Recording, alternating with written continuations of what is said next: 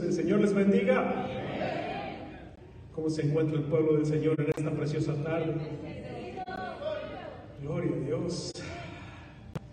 No podemos esperar menos, ¿no? Porque tenemos un Creador todopoderoso que todo lo puede.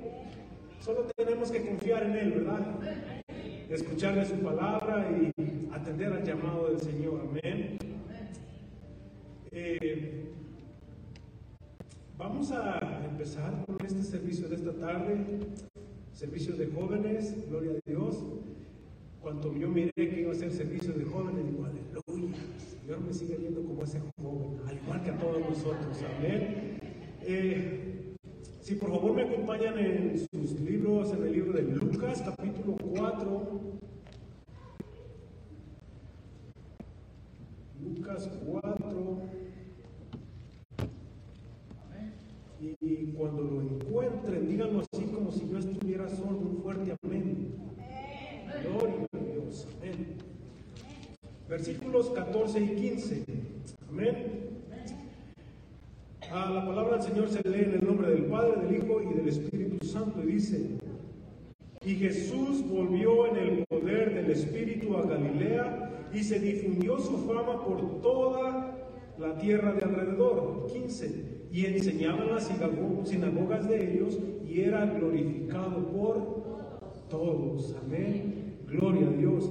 Eh, el título de este mensaje lleva por nombre Jesús principia su ministerio y va referente a los jóvenes como noche de tal, ¿verdad? De servicio de jóvenes. Le voy a pedir a mi hija Patricia si por favor pasa para que ore por este servicio y que sea el Señor ah, tomando el control de todo, ¿verdad?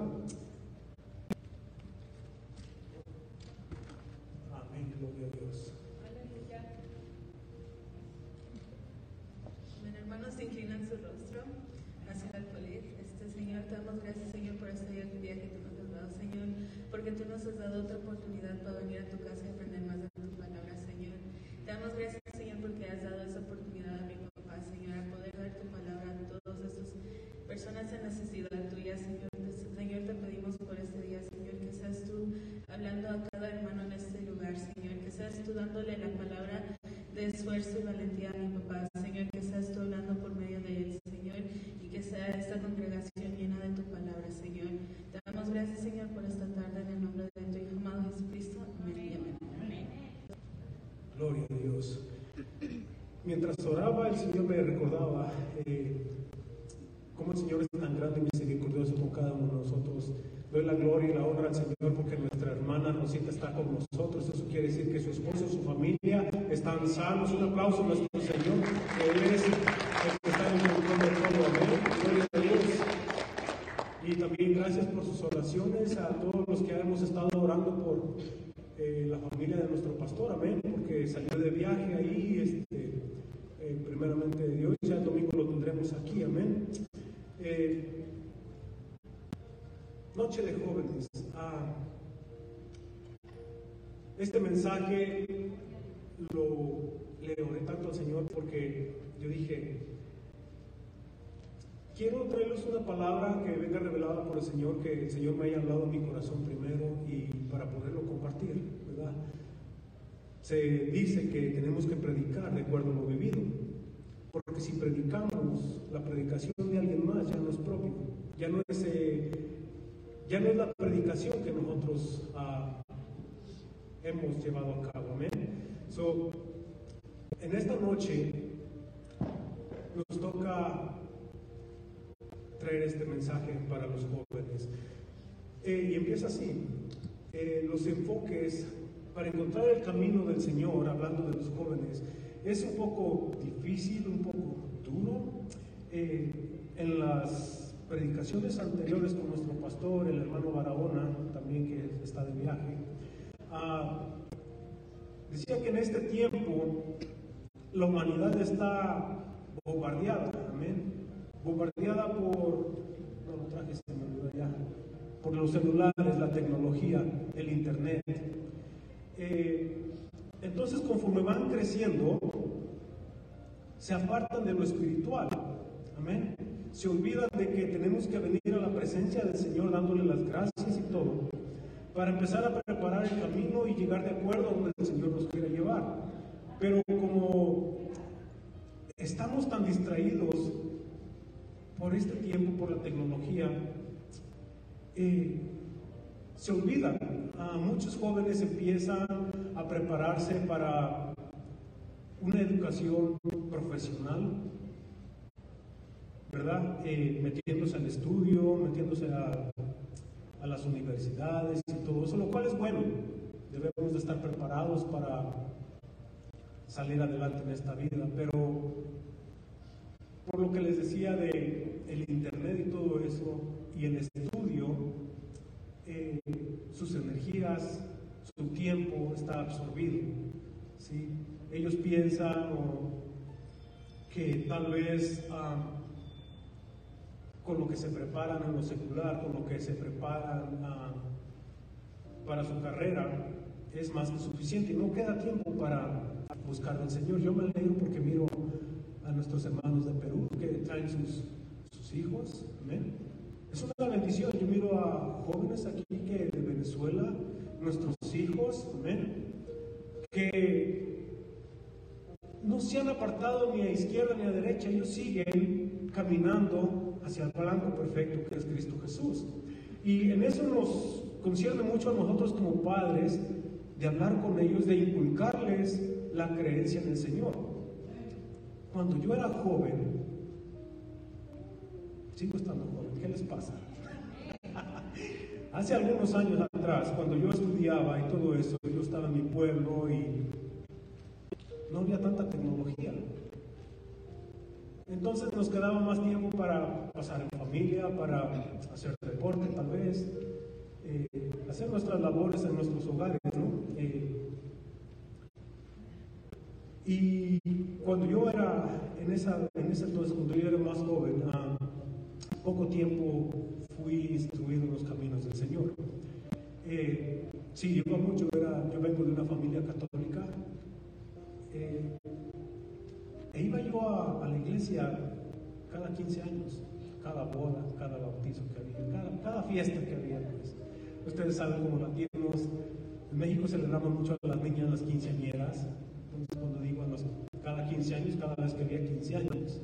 Y hay una larga reputación que yo tuve ahí que, pues ahora me recuerdo, yo dije, wow, ¿cómo hacía yo cosas que me gustaban, que me hacían sentir bien en lo físico, tal vez en mi mente, en mi corazón yo sentía que estaba bien. Pero ahora que llego a las escrituras y puedo ver de lo que es, cómo es buscar los caminos del Señor. Ya sé que tuve yo más mayor, que conocí un poco del Señor, ah, lo he dado por testimonio. Cuando yo conocí a mi esposa, yo empecé a, a conocer más de Dios. Y ella es cristiana, ha sido cristiana siempre, desde que era pequeñita. No creció mucho, sigue estando pequeñita, pero estaba más chiquilla. Ah, y yo empecé a, venir a los caminos del Señor, empecé a a leer la palabra de Dios, empecé a leer la Biblia y empecé a darme cuenta de muchas cosas, ¿no? De que antes, cuando yo era más joven, ah, yo no me daba cuenta, ¿por qué? Porque no me tomaba el tiempo de agarrar una Biblia, porque no, no fui tal vez metido en algún colegio para estudiar esto, ¿no? Lo que el Señor quería o lo que el Señor quiere para cada uno de nosotros. Y empecé a conocer de Dios y empecé a fundamentar mi hogar en la roca que es Cristo Jesús. Amén. Desde que empecé a tener el conocimiento de lo que es lo que el Señor quiere para nuestras vidas y la promesa que Él tiene para cada uno de nosotros, si nosotros nos apegamos a sus estatutos, es, es la lógica común del ser humano. La palabra dice ahí que dice mi pueblo perece por falta de conocimiento. ¿sí? Yo hablaba de las redes sociales hace un momento utilizamos las redes sociales para ver cosas que no edifican para nada en lo que es en lo espiritual. ¿sí? Eh, podemos gastar una hora, dos horas, tanto tiempo mirando videos, YouTube, TikTok, tantas otras aplicaciones que, no sé, juegos. Yo me recuerdo cuando empecé a agarrar mi celular, descargué un juego de ahí en el teléfono, nos, dormíamos hasta la una de la mañana por estar jugando con este dichoso juego. Hasta que me di cuenta, mi esposa me dijo, oye, ¿qué nos está pasando? No, no nada más es con los jóvenes que la tecnología los está trayendo, hasta, hasta, hasta nosotros también, hasta tartamudeo, pena decirlo. Eh, Caímos en la realidad de lo que estábamos haciendo y estamos perdiendo un tiempo tan precioso que el Señor nos da. En lugar de estar orando, de estar leyendo la lectura todo ese tiempo, nosotros metidos en ese bendito celular. Por fin nos dimos cuenta de todo eso y lo hicimos a un lado. Ya no hay games en nuestros teléfonos. He descargado la Biblia, estoy en mi trabajo, saco mi teléfono, me pongo a leer una palabra del Señor y pongo a meditar en ella porque la palabra de Dios es el alimento para el espíritu. Y si solamente leemos por leer, es lo que hacemos nada más, pero no meditamos, no nos metemos más a profundidad, que es lo que el Señor realmente quiere decirnos por medio de esa palabra. Amén.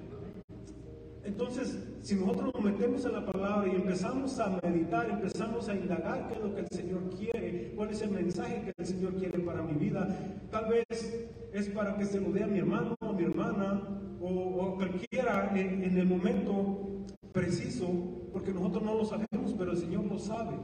Se los digo por experiencia. Una ocasión estaba yo tan, tan apurado de en lo económico, no, no encontraba trabajo y estaba pasando dura la situación, ¿verdad? De repente llega un hermano y me da un sobre y yo pude darme cuenta de cómo el Señor miró mi necesidad, cómo el Señor, yo le estaba pidiendo más que para mí, para mis hijos. Tiempo de recesión, que es difícil venir a encontrar trabajo, pero el Señor escucha las oraciones. Tal vez yo no era una persona tan allegada al Señor todavía, pero mi esposa lo hacía. Sí, todavía lo hace, no es que ya no lo haga, todavía lo hace. Y el Señor nos bendice y nos enseña de que estamos en su plan perfecto. No importa que sea yo pecador, el Señor mira lo profundo de mi corazón. El, el Señor conoce mis pensamientos. Antes de que yo nada lo piense o lo diga, el Señor ya lo sabe.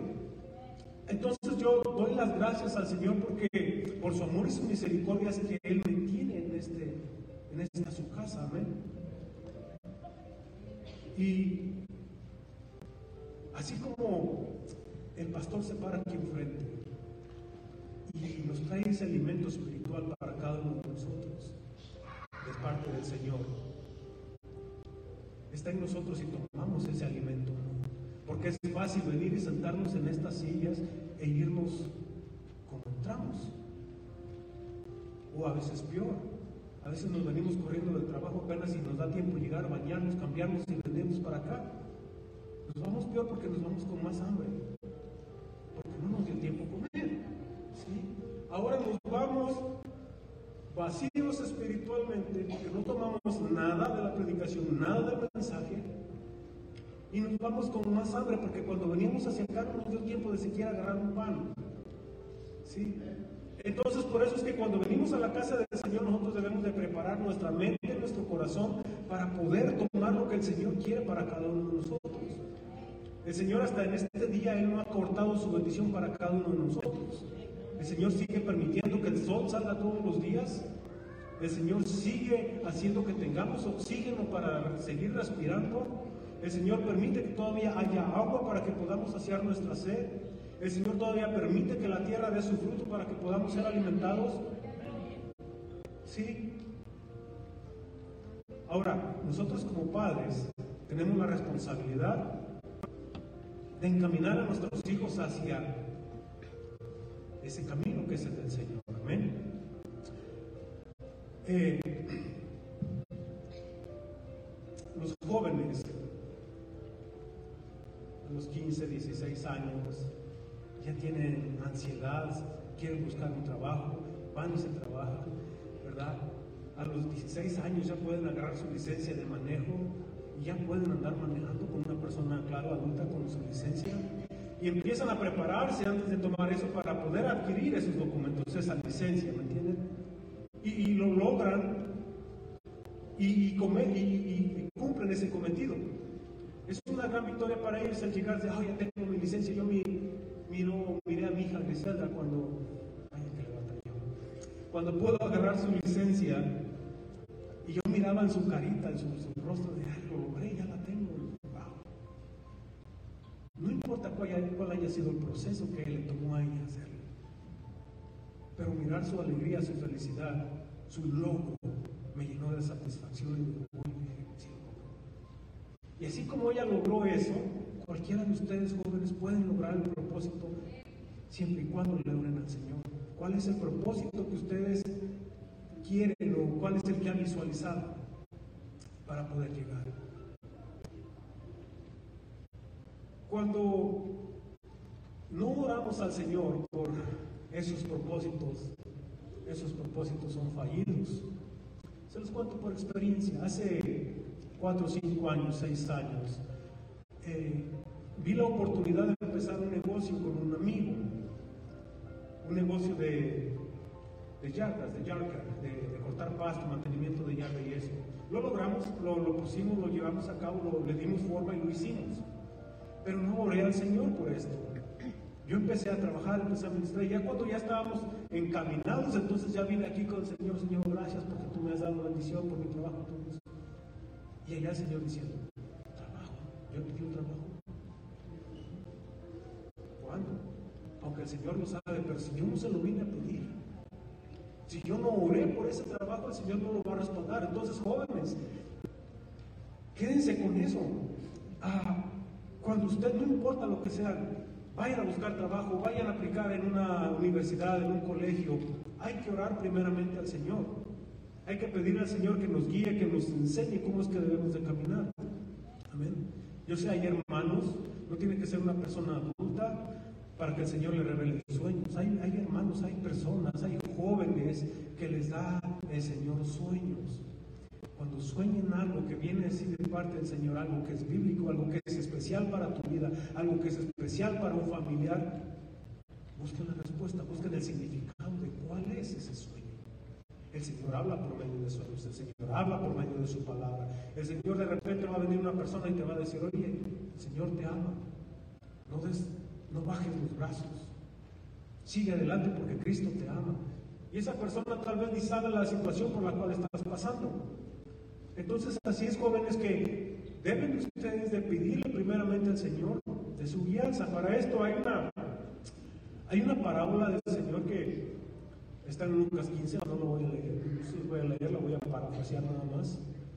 Es el hijo pródigo, todos conocemos esa historia. Dice que este joven vino con su padre y le pidió la, le pidió la parte de su herencia a su padre. ¿Sí? Y su padre dice que la repartió, tenía dos hijos cada uno le dio lo que tocaba. Y este joven, dice que era el más joven de ellos dos, su camino y se fue. Yo me imagino que ya era una persona joven, adulta, porque pues fue y malgastó su dinero, en poco tiempo ya no tenía nada. Entonces se salió de la cobertura de su papá, primeramente, se salió de la cobertura del Señor y ya cuando estuvo allá él solo perdió todo, ¿verdad? Dice en esta parábola que él andaba buscando algo para traerse al estómago porque tenía hambre. Y dice que allá con un arquero se fue a pasentar los puercos, a darles de comer y todo eso. Y miraba lo que los puercos comían y él quería comer eso porque tenía mucha hambre. Y se recordó de su padre que en su casa dice que los trabajadores tenían más comida que él. Y se arrepintió y dice, voy a volver con mi padre y le voy a pedir perdón, le voy a pedir perdón al Señor. Dice que así lo hizo, ¿verdad? Tan bueno es el Señor que después de que nosotros fallamos y pecamos y levantamos, cuando el Señor mira la sinceridad de nuestro corazón, el Señor nos perdona. Hace tiempo yo predicaba de que hagamos válido ese vale que el Señor nos dejó de ese pase que el Señor Jesucristo nos dejó en esa cruz del Calvario. Él ahí en esa cruz derramó hasta la última sangre por cada uno de nosotros. Ahora, Van a decir, bueno, es que el Señor no me conocía, en ese tiempo yo ni existía. Pero el Señor es omnipresente.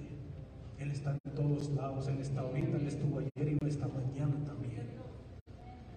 Él conoce de cada una de nuestras necesidades. Entonces, jóvenes, ¿cuál es el propósito que ustedes quieren para su futuro? Tal vez están pensando en una carrera, no sé, universitaria o algo ahí, algo profesional y todo. Pero recuérdense, como dice el canto, sin la presencia del Señor no va con nosotros. No queremos ir a ningún lado. ¿Por qué? Porque simplemente sería en vano, sería pérdida de tiempo. Ah, hay jóvenes que yo me sorprendo que cuando tú les hablas, cuando tú empiezas a entablar una conversación con esas personas jóvenes, te quedas, wow, qué madurez hay en este te contestan con seriedad, te contestan con sensatez, te contestan con respeto. Un corazón humilde, sano. Y de repente vas, adelantito, te topas con una persona adulta de mi edad, algo así, le un comentario y te saca cualquier cosa. Son la madurez de, cada uno de nosotros, de, de cada uno de nuestros jóvenes, va dependiendo de cómo se van desarrollando. Eso no quiere decir que porque seamos adultos seamos más maduros y vamos a contestar con sensatez. Cuando menos yo, cuando a la persona se acerca conmigo y empezamos a platicar, siempre, yo no sé, siempre saco un chiste, siempre yo les digo algo, no quiere decir que yo sea una persona inmadura. Soy una persona que soy alegre. Hace tiempo a, mi esposa le, le dijeron esto. Él es su esposo, se, se me bien enojó simple vista, me miraron, me miraron y ese, ese hermano es bien serio, se ve que es, no pasa una mosca por ahí porque le tiene miedo también. Pero nomás me conoció la hermana y dice, yo no lo podía creer. Yo cuando miré la primera impresión que el hermano me dio, dije, este hermano es más más amargo que una y media, dos horas ti. Entonces, Jóvenes, ¿se han ustedes preguntado alguna vez qué es lo que el Señor Jesucristo hacía cuando, vamos a decir, cuando tenía su edad de ustedes? Vamos a decir que la mía, porque ya entonces el Señor estaba a la derecha de Dios Padre. Amén. ¿Qué es lo que el Señor haría, el Señor Jesucristo estaba haciendo cuando tenía 19 años, cuando tenía 16, 13, 12 años? Y estaba yo mirando la palabra y encontré esto en el libro de Lucas, capítulo 2, del 40 al 43, y de ahí vamos a saltar del 46 al 49, y de ahí vamos a saltar al 52. Vamos a ir poco a poco. Amén. Lucas 2.40 dice, y el niño crecía y se fortalecía y se llenaba de sabiduría y la gracia de Dios era sobre él. Dice 41, y sus padres todos los años venían a Jerusalén, dice la fiesta de la Pascua. Amén. 42. Dice, cuando tuvo, tuvo 12 años, subieron a Jerusalén conforme a la costumbre de la fiesta.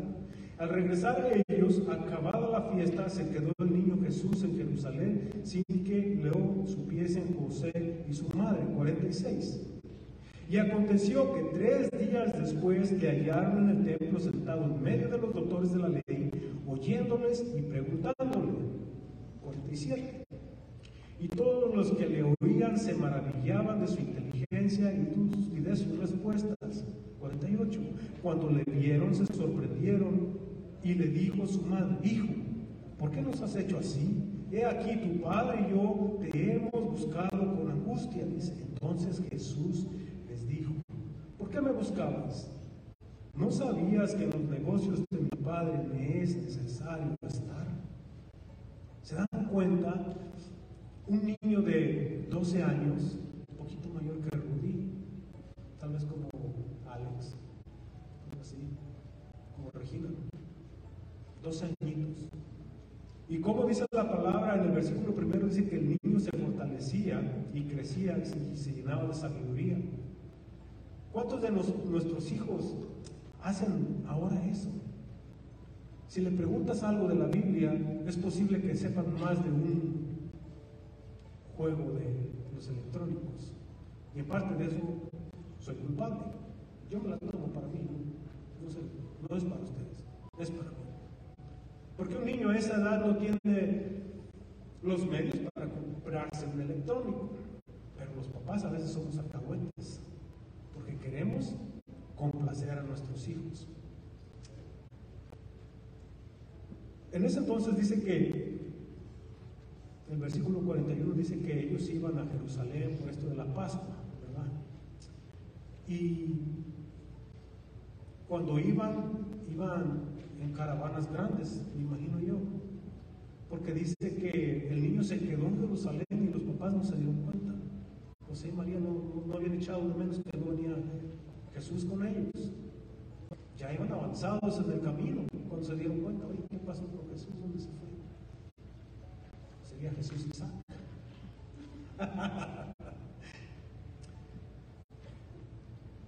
y eso me dice que ellos regresaron a Jerusalén y lo encontraron en el templo, hablando con los maestros de la ley. Y siendo ellos los sacerdotes, estaban maravillados de cómo Jesús, les hablaba y lo que preguntaba y todo eso. Dice el 52, y Jesús crecía en sabiduría y en estatura y en gracia para con Dios y los hombres. En realidad un poco, ah, creo que se sabe del Señor Jesús durante esa etapa de su vida, ¿no? Pero en, esta, en estos versículos, eh, yo estaba observando el versículo 40 y el versículo 52, hay algo diferente ahí porque dice, el niño crecía y se fortalecía y se llenaba de sabiduría y de la gracia de Dios era sobre él. Pero el 52 dice, y Jesús crecía en sabiduría y en estatura. So que él ya había pasado un tiempo y él seguía, la vida normal de un ser humano, él seguía creciendo, dice, y en gracia para con Dios cuando él era pequeñito, la gracia de Dios estaba con él. Pero cuando él iba creciendo, él seguía estando en la gracia de Dios y en, la gracia de los hombres. Porque lo que hablaba era la palabra. ¿Por qué? ¿Por qué hablaba la palabra? Porque él es la palabra, simple y sencillamente. ¿Sí? Ah, por lo tanto, jóvenes, Aquí tenemos por costumbre en esta iglesia de que un niño, un joven, se puede bautizar a los 13 años. Pienso yo que porque a esa edad ya un niño ya puede distinguir entre lo es malo y no lo debe de hacer y lo que es bueno y lo puede hacer. De que si es bueno venir a, la iglesia para alabar al Señor o, decir no quiero ir y, nos encaprichamos y, o, se, o se encaprichan y los papás nos dejamos ahí. Tal vez nos hace falta un poco más de autoridad, no es que seamos unos padres enérgicos, regañones ni nada. Hay que instruir al niño desde su juventud, dice así, para cuando él crezca no sea parte del camino Entonces la palabra nos enseña de cómo es que nosotros debemos de guiar a nuestros hijos, de cómo es que nosotros eh, podemos ver si se van yendo para un lado, si se van yendo para otro y se van saliendo del enfoque por lo cual hemos sido llamados.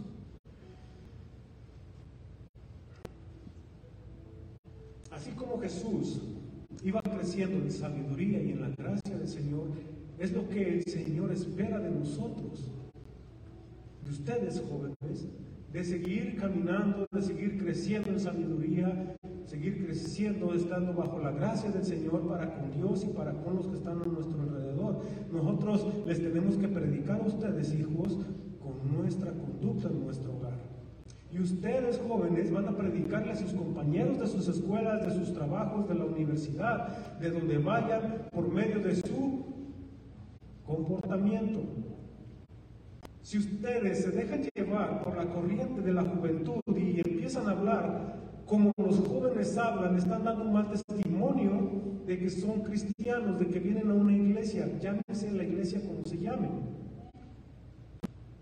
Cuando ustedes dan, por ejemplo, lo que ustedes aprenden en la casa del Señor y lo utilizan para traer compañeros de ustedes a la casa de Dios para que ellos puedan conocer la verdad, como dice la palabra, y la verdad que los haga libres.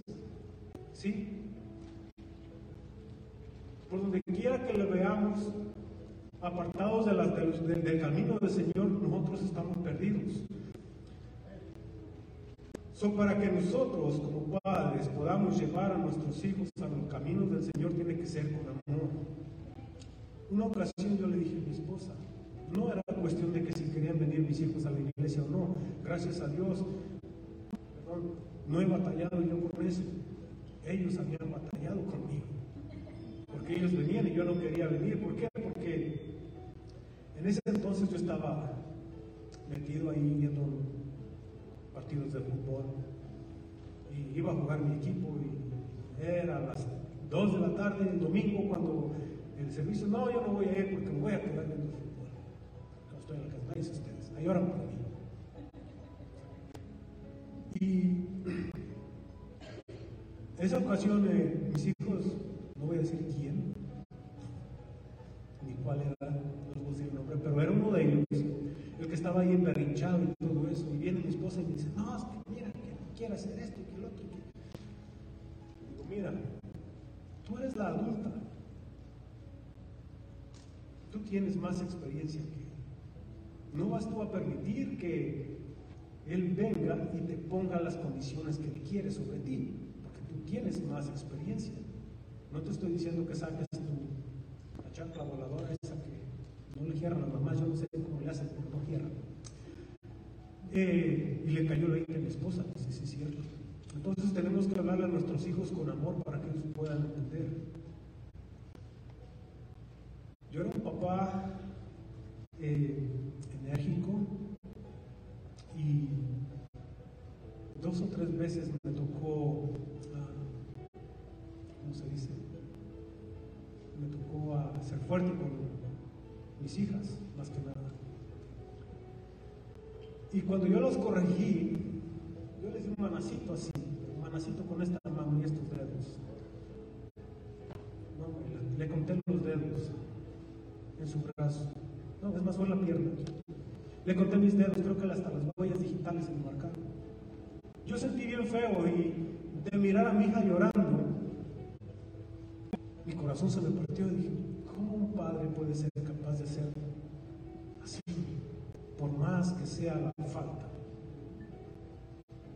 Me acuerdo que abracé a mi hija y la típica comentario que hacen, me dolió más a ti que me dolió más a mí que a ti. Y en realidad me dolió más a mí que a ella, porque su dolor era físico, el mío era en el corazón. ¿Cómo tú te quitas un dolor de tu corazón? Y no era nada drástico, no era nada lamentable, pero eh, eh, el ver lo que yo había, había hecho, me sentí muy mal. ¿Quién adelantó el reloj? Eh, tenemos que ser inteligentes, más inteligentes que, nuestros hijos, ¿no? como les decía, los niños, Jesús a los 12 años, él estaba en el templo del Señor, él andaba, como dice ahí, en los negocios de su padre. ¿Cuál es el negocio de nosotros aquí en, esta vida? Vivir, comer, bañarse, dormir, trabajar, descansar, el otro día lo mismo, y lo mismo, y lo mismo, y lo mismo. No. Tiene que haber un propósito para cada una de nuestras vidas, incluso para ustedes, papás. Amén. ¿Cuál es el propósito de nuestra vida? Le hemos preguntado, Señor, ¿cuál es el propósito por el cual tú me has traído hasta aquí? ¿Cuál es el propósito por el cual tú me has dado una esposa o unos hijos? Nada más porque dijo el Señor ahí, este, para que nos procreemos y ya. No, es algo más profundo porque el Señor nos ha hecho para alabar y glorificar su nombre. Amén. Ah, pasó el tiempo, Jesús creció y todo esto. Después de que Jesús fue bautizado, todos sabemos se encaminó al desierto, dice, por 40 días y sus largas noches en el desierto, me imagino que noches frías, sin comer. Y allí donde el enemigo miró la necesidad, la debilidad que el Señor Jesucristo tenía en ese momento, ahí es donde el enemigo le iba a tirar ese gancho. El que es boxeador me entiende que es un gancho. Y la que es mamá va a decir que es un gancho tejer. Él sabía dónde le iba a dar, él sabía por dónde le iba a llegar para poderlo hacer caer.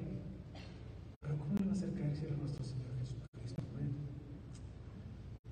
Porque él seguía estando bajo la gracia del Señor. Amén.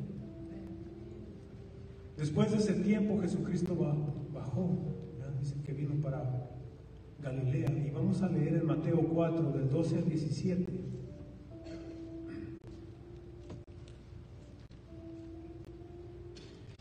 Dice, y cuando Jesús oyó que Juan estaba preso, volvió a Galilea y dejando Nazaret vino y habitó en Capernaum, ciudad marítima, en la región de Zabulón y de Neftalí, para que se cumpliese lo dicho por el profeta Isaías cuando dijo, tierra de Zabulón y tierra de Neftalí, camino del mar, al otro lado del Jordán, Galilea de los gentiles. El pueblo asentado en tinieblas vio gran luz, y a los asentados en región de sombra de muerte, luz les resplandeció. Desde entonces comenzó Jesús a predicar y a decir, arrepentíos porque el reino de los cielos se ha acercado.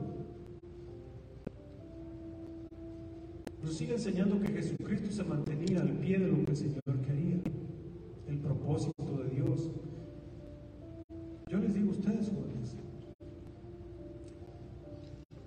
Porque ahorita son hijos de papá y venimos como, venimos, perdón, venimos como familia a la iglesia, van a estar viniendo y de repente ustedes crecen y se van, se salen del lugar y se alejan del camino de Dios. No, debemos de permanecer en la misma línea y llegar al propósito de Dios para nuestras vidas.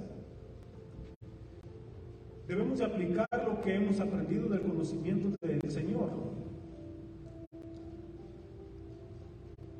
Y esto, como dijo aquí en la escritura, ¿verdad? El profeta Isaías lo había comentado, lo vamos a corroborar que está en Isaías capítulo 9, versículo 1 y 2. Y dice así, mas no habrá siempre oscuridad para la que está ahora en angustia, tal como la aflicción que le vino en el tiempo que livianamente tocaron la primera vez a la tierra de Zabulón y a la tierra de Neftalí, pues al fin llenará de gloria el camino del mar de aquel lado del Jordán, en Galilea de los gentiles. El pueblo que andaba en tinieblas vio gran luz, los que moraban en la tierra de sombra de muerte, luz resplandeció sobre ellos. Ahora vamos a decir, bueno, si eso lo profetizó Isaías, y se cumplió cuando Jesucristo vino. Pero ahora ya no está Jesucristo con nosotros. ¿Qué nos queda a nosotros? ¿Qué nos queda a nosotros? Vamos a caminar como borraguitos nomás para donde nos apunte la nariz. No, no podemos hacerlo así. ¿Por qué? Porque sabemos y tenemos la promesa del Señor Jesucristo que dijo que era necesario que Él se fuera, pero que no nos iba a dejar solos, porque iba a dejar a la guía de cada uno de nosotros, a nuestro consolador que es el Espíritu Santo. Por eso es que nosotros cuando oremos al Padre, cuando ustedes jóvenes pidan en sus oraciones, debemos declamar al Espíritu Santo, que es el que está con nosotros en este tiempo, para que seamos guiados por medio de Él. Amén. El Espíritu Santo es el que nos va a revelar a cada uno de ustedes, a cada uno de nosotros, cómo es que debemos de llevar nuestra vida, nuestro camino. Amén. Jesucristo seguía predicando, seguía a él a lo que vino, él venía en su encomienda, él tenía su propósito, él sabía por qué estaba aquí. Ustedes saben por qué está aquí. ¿Casualidad? Tal vez porque es viernes y no hay otra cosa mejor que hacer. No, no es así. Es porque es la voluntad del Padre, porque Él ha puesto en nuestros corazones. Dice su palabra, más vale un día en la casa del Señor que mil fuera, mil años fuera de Él. Tenemos que estar aquí. ¿Por qué? Porque en, en nuestro corazón el Señor nos ha dicho que debemos de permanecer fieles para poder llegar a su camino. Amén. Ahora vamos a leer Marcos 1, 14 y 15. Después que fue, después de que Juan fue encarcelado, Jesús vino a Galilea predicando el evangelio del reino de Dios, diciendo: El tiempo se ha cumplido y el reino de Dios se ha acercado. Arrepentidos y creer en el evangelio. ¿Esta palabra solo es para ellos nada más en aquel tiempo? No, esta palabra se aplica para cada uno de nosotros en este tiempo. ¿Por qué? Dicen que la palabra que generaciones y generaciones y generaciones pasarán, mas la palabra del Señor no pasa. No pasa. La venida del Señor, como lo dije una vez, desde que yo estaba así chiquillo y yo me escapaba y de repente mi mamá ni sabía dónde estaba yo, pero ya andaba yo allá escuchando lo que estaban predicando. Y yo escuchaba que decían, la venida del Señor está pronta pronta. Y sigue siendo pronta. ¿Por qué? Porque el tiempo solo corre para nosotros, pero para el Señor no. El Señor sigue esperando para que sean alcanzados más que tienen que venir. ¿Y cómo van a ser alcanzados? ¿Por quién? Por cada uno de nosotros. Por el testimonio que vamos a dar de lo que el Señor ha hecho en nuestras vidas. Y vamos a hacer como estaba, como dijo acá eh, en la palabra, ¿no? que Jesucristo iba por cada camino, por cada pueblo, e iba diciendo la palabra del Señor. Ahora es nuestro tiempo. Ahora nosotros tenemos que ir y predicar el Evangelio de Dios. Llevar las buenas nuevas de salvación. Amén. Veamos en Lucas 4, del 17 al 19. Lucas 4, 17 al 19 dice, y se le dio el libro del profeta Isaías, y abriendo abierto el libro, halló el lugar donde estaba escrito, el Espíritu del Señor está sobre mí, por cuanto me ha ungido para dar buenas nuevas a los pobres. Me ha enviado a sanar a los quebrantados de corazón, a pregonar libertad a los cautivos y vista a los ciegos, a poner en libertad a los oprimidos, a predicar el año agradable del Señor.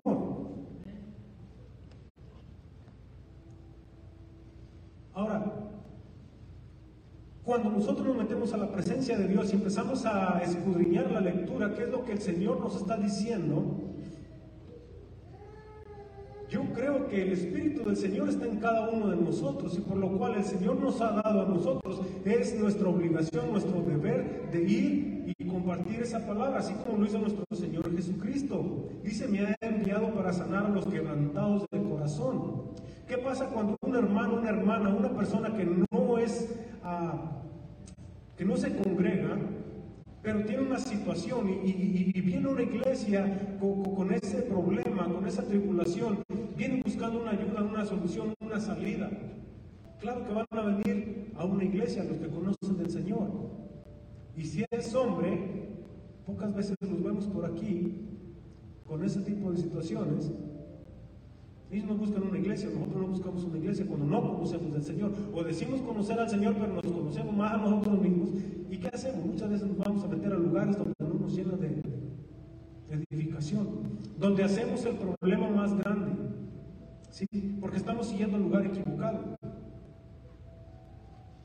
Yo me recuerdo ya en el estado de Morelos, en Jojutla, la ciudad más cerca de donde yo vivo había una barra, un bar, una cantina.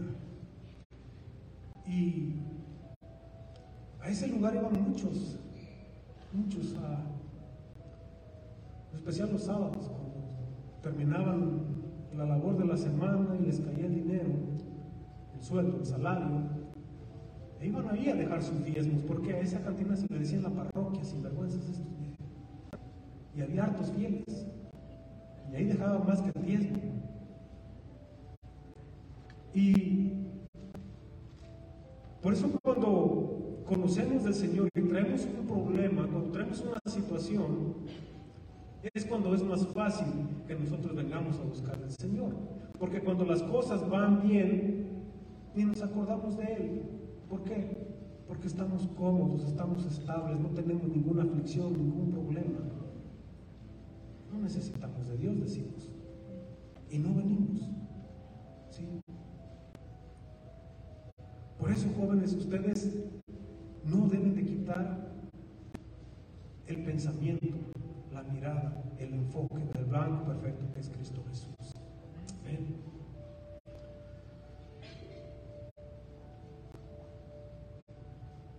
Tenemos que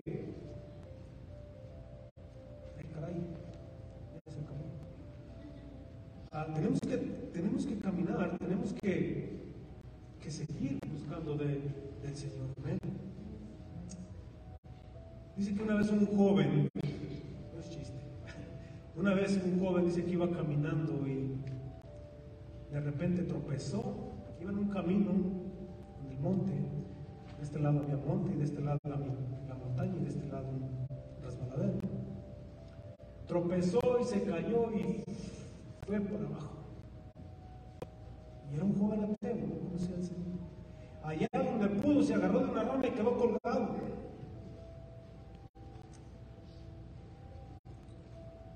Y lo reconoció. Dios, yo no creo en ti hasta en este día, pero si existes, colgado ahí, ayúdame, Señor. Ayúdame, Dios. Te lo pido porque estoy a punto de morir. Dice que escuchó una voz que le dijo, ok, te voy a ayudar, dice.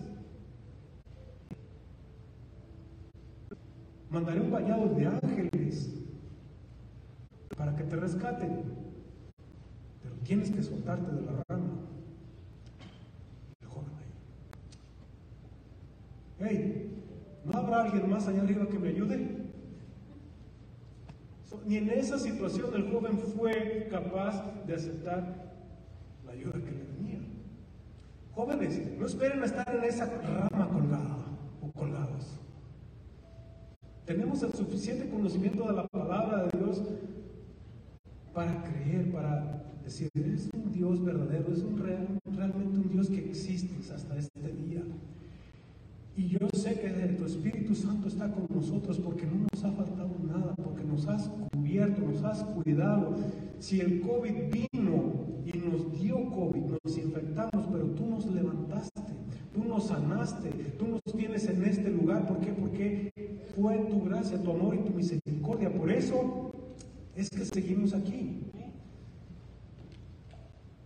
Papás, ya sabemos lo que tenemos que hacer. Tal vez no es muy tarde. Tal vez nuestros jóvenes ya son un poco mayores, pero nunca es tarde para voltear la vista hacia arriba y decir, Señor, ahí estás. Sé que tu Espíritu Santo está aquí a mi lado y eres el que me guía, eres el que me cuida. Te pido que me guíes, amén. Ya se me acabaron las hojas. Y yo hablé de hambre hace un rato y hablé de que de pronto venimos del trabajo, no comemos y así estoy. Pero me gozo, ¿por qué? Porque he compartido algo que el Señor ha puesto en mi corazón. Porque el Señor lo ha hecho en un servicio de jóvenes. Y yo lo creo en mi corazón, yo sigo siendo joven. ¿Sí? Hay que creerlo, ¿por qué? Porque así es el Señor.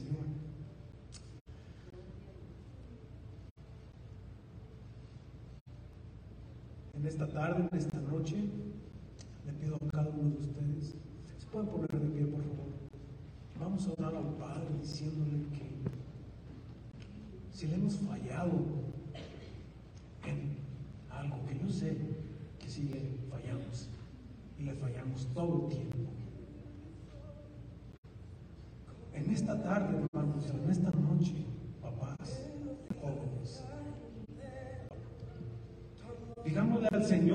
de lo más profundo de nuestro corazón que le necesitamos, que, que sin su presencia no podemos ir a ningún lado.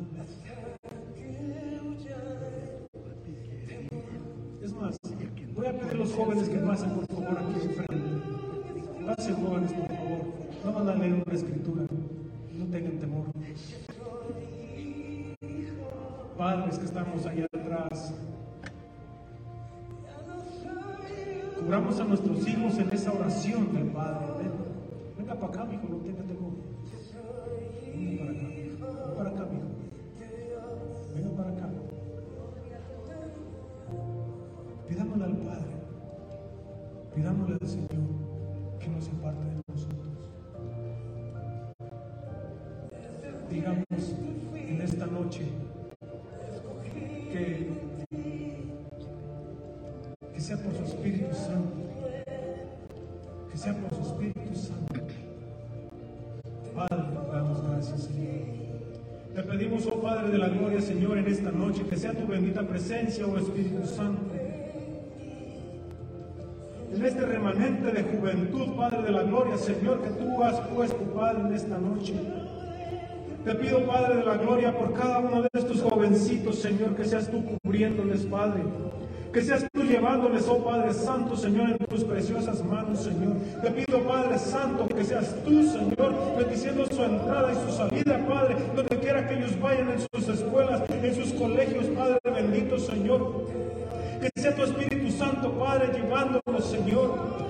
Te pido, Padre, que derrames bendición sobre cada uno de ellos, Padre. Tú conoces las necesidades, tú conoces las aflicciones, tú conoces todo de cada uno de estos jóvenes, Padre. Te pedimos, Señor, que tu Espíritu Santo, Padre, no se aparte de cada uno de ellos, Señor. A unos jóvenes que están mirando esta predicación por medio de las redes sociales, Padre, que tu bendición alcance hasta cada uno de ellos, Señor.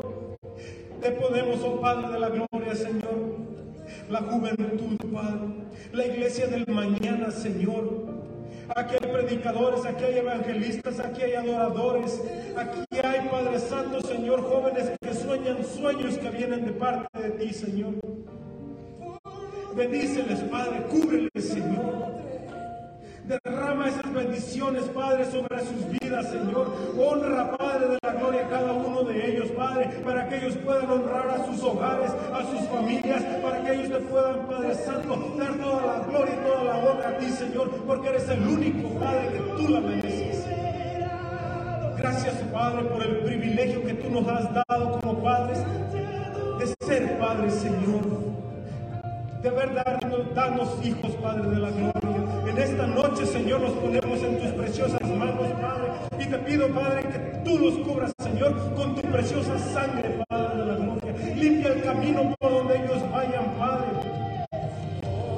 Abre tu puerta, Señor, porque sabemos que tú no puedes hacer todo, Señor. Te pido, Padre Santo, Señor. Te pido, Padre de la gloria, por el poder de tu Espíritu Santo, Señor en esta preciosa noche, Señor, seas tú abrazando a cada uno de ellos, Padre, que seas tú cubriéndolos, oh Padre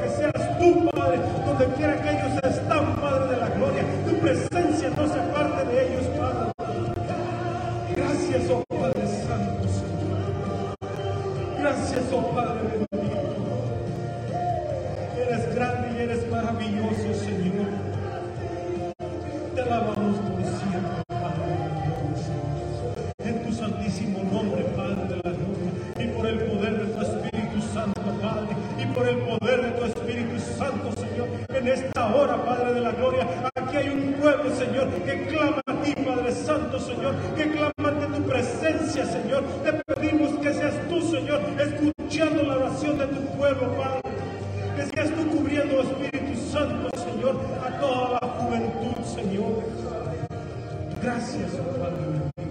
Gracias, Señor.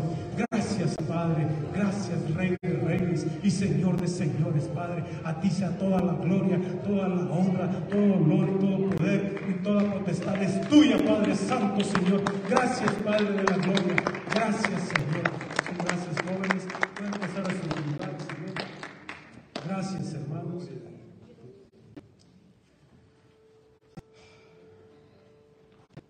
Les recuerdo, hermanos, de seguir orando por nuestros pastores, seguir orando por nuestro hermano Barahona.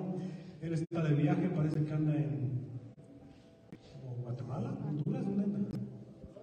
Salvador, ni uno ni el otro. Andan en Salvador, pidámosle al Señor que donde quiera que el hermano se encuentre, ¿verdad?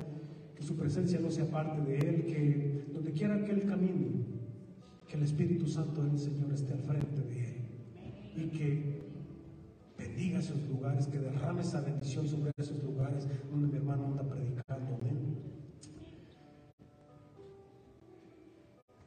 No sé si acabé temprano, acabé tarde, ah, hermana Domínguez, ¿puede despedir, por favor? Yo les doy gracias, hermanos, por su atención y les pido que sigamos orando unos por los otros, pidiendo al Señor que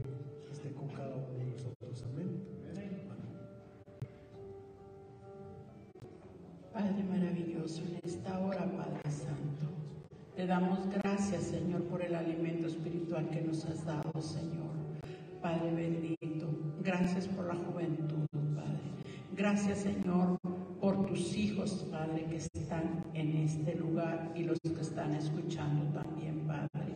Porque toda todo el universo, Señor, está lleno de tus hijos, Padre Santo, que te buscan y te alaban, Padre. Y por eso te damos gracias.